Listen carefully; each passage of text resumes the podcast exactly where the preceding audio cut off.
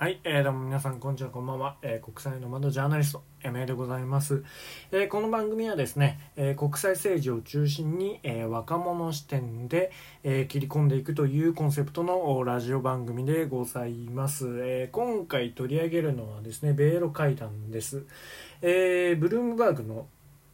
えー、記事、えー、米ロ首脳会談関係改善に、えー、明確な展望とバイデン氏、え人権問題では対立という記事を見ながら喋っていきたいなと思います。えー、っとまずアメリカのバイデン大統領とロシアのプーチン大統領は、えー、6月2021年6月の16日に、え、スイスのジュネーブで、え、会談をしたと、えいうえ、記事が出ていますけどもで、え、結局この会談自体で、え、どんな成果があったとかというときっぱり言うとそこまでないんですよね。ないけどえー、大使復帰で合意というのが、まあ、一番大きなくらいでそれ以外はあんまりないというのがあ、まあ、この会談のまあ、あ評価というかあ、まあ、成果ですよね。うん、で、えーまあ、このね会談自体を見る前にその会談をまあ結婚する前の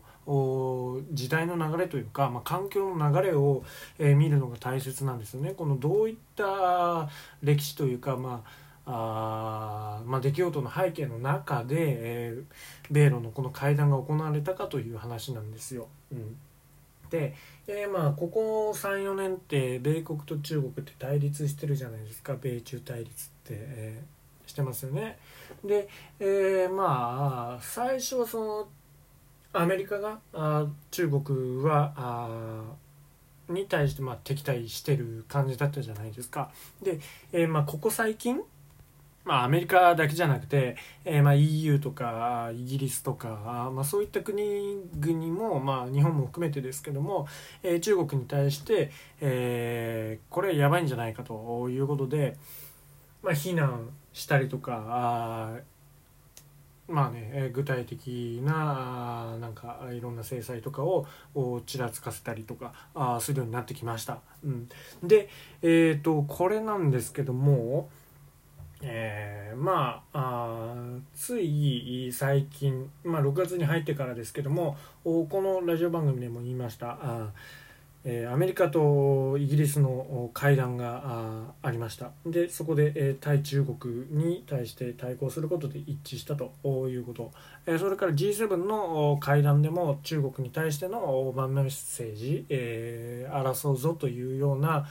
共同声明が出されましたと。いうことで、まあ、いろんな国、えー、バイデン政権としては同盟国との関係改善をしてますがその同盟国側も、えー中国に対して、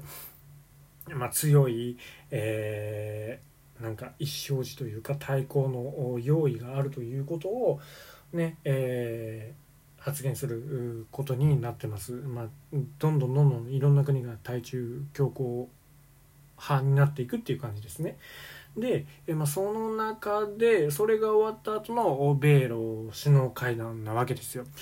で、えー、まあ、アメリカとしてはその中国に専念するために、えー、昔からの敵敵といえばもうずっとロシアですからで、えー、こう新しく出てきた中国を、まあ、封じ込めるというか、まあ、対処するために、え古い区からの敵、まあ、ロシアをロシアにはおとなしくしてもらいたいという、まあ、思惑があるわけですよね。うん、で出てきたのがこの米ロ会談ですよ。とりあえず中国に集中したいからあロシアをなんとか落ち着かせようということで米ロ会談を開いたというわけでで、えーまあ、それをね、えー、見越してるんですよねロシア側もアメリカ側の思惑っていうのは中国に、え、対して、え、集中したいからだということで、え、じゃあ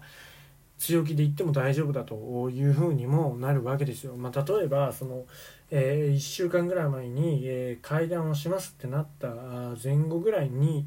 えー、ロシアの反体制派のナワリヌイさんの、えー、まあ、所属する団体が過激派認定されたわけじゃないですか。まあ、それって、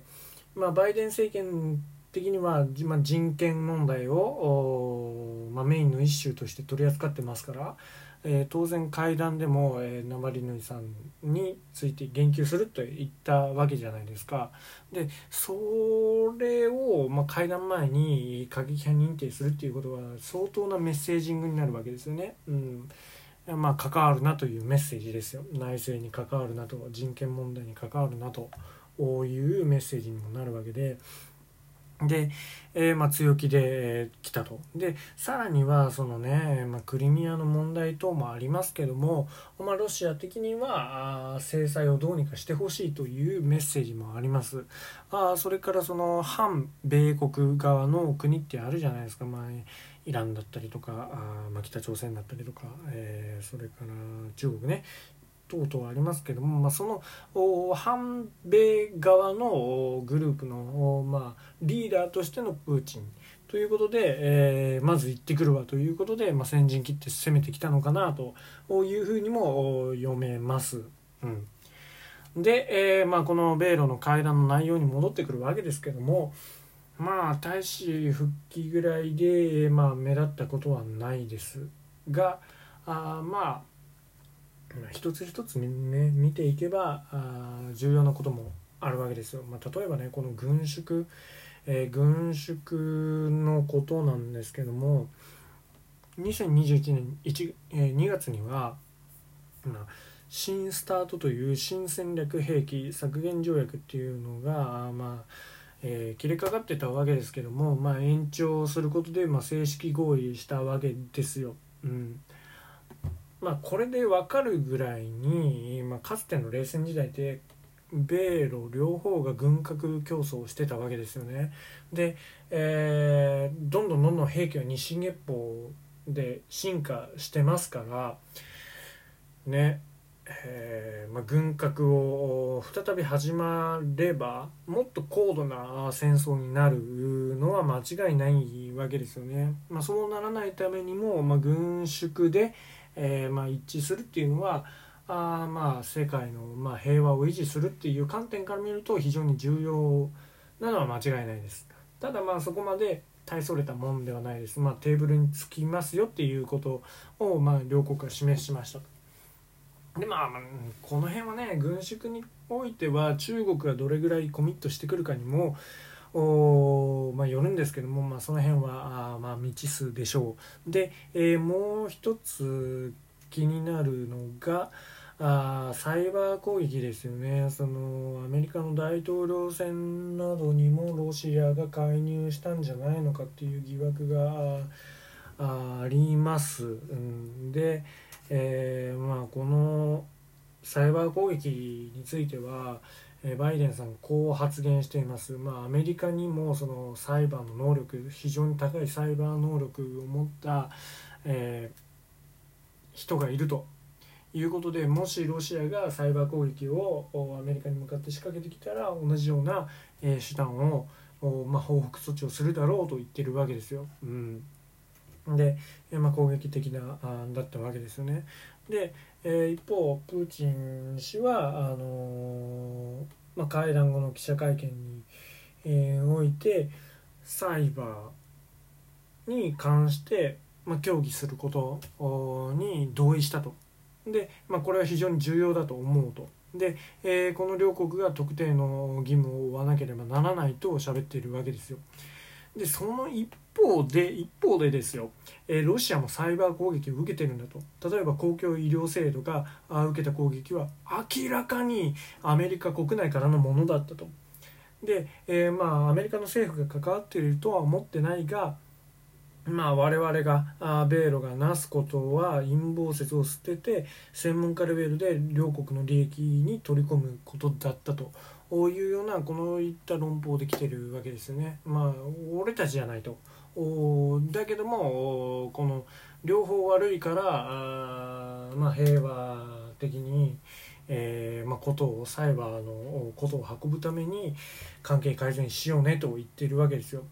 まあ、肝心なその、まあ、人権問題等もありましたけどもおまあ、攻撃バイデンが攻めたところは華麗に、えー、かわしてるわけですね。かわしてっていややっぱり仲良くしないとダメだなっていう感じでプーチンさん、え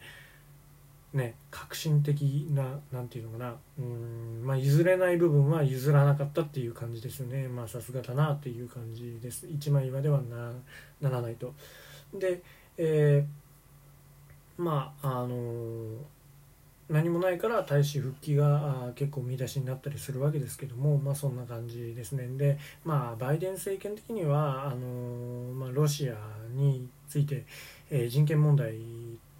とか軍縮について、まあ、言及したという、え、事実がああればまあまあまあという感じです。まあ、ヒットぐらいにはなるんじゃないでしょうかね。まあ、これをきっかけにして核軍縮などで今後なんかの進展をしていって、えー、まあ大統領選挙等でも、まあ、アピールポイントにしていこうという魂胆ではないでしょうかという感じですね。うんまあ、まとめるとあんまり効果はないですけども、うん、効果というかまあ成果はないですけどもまずはその第一歩として米ロ関係がちょっとちょっとだけ、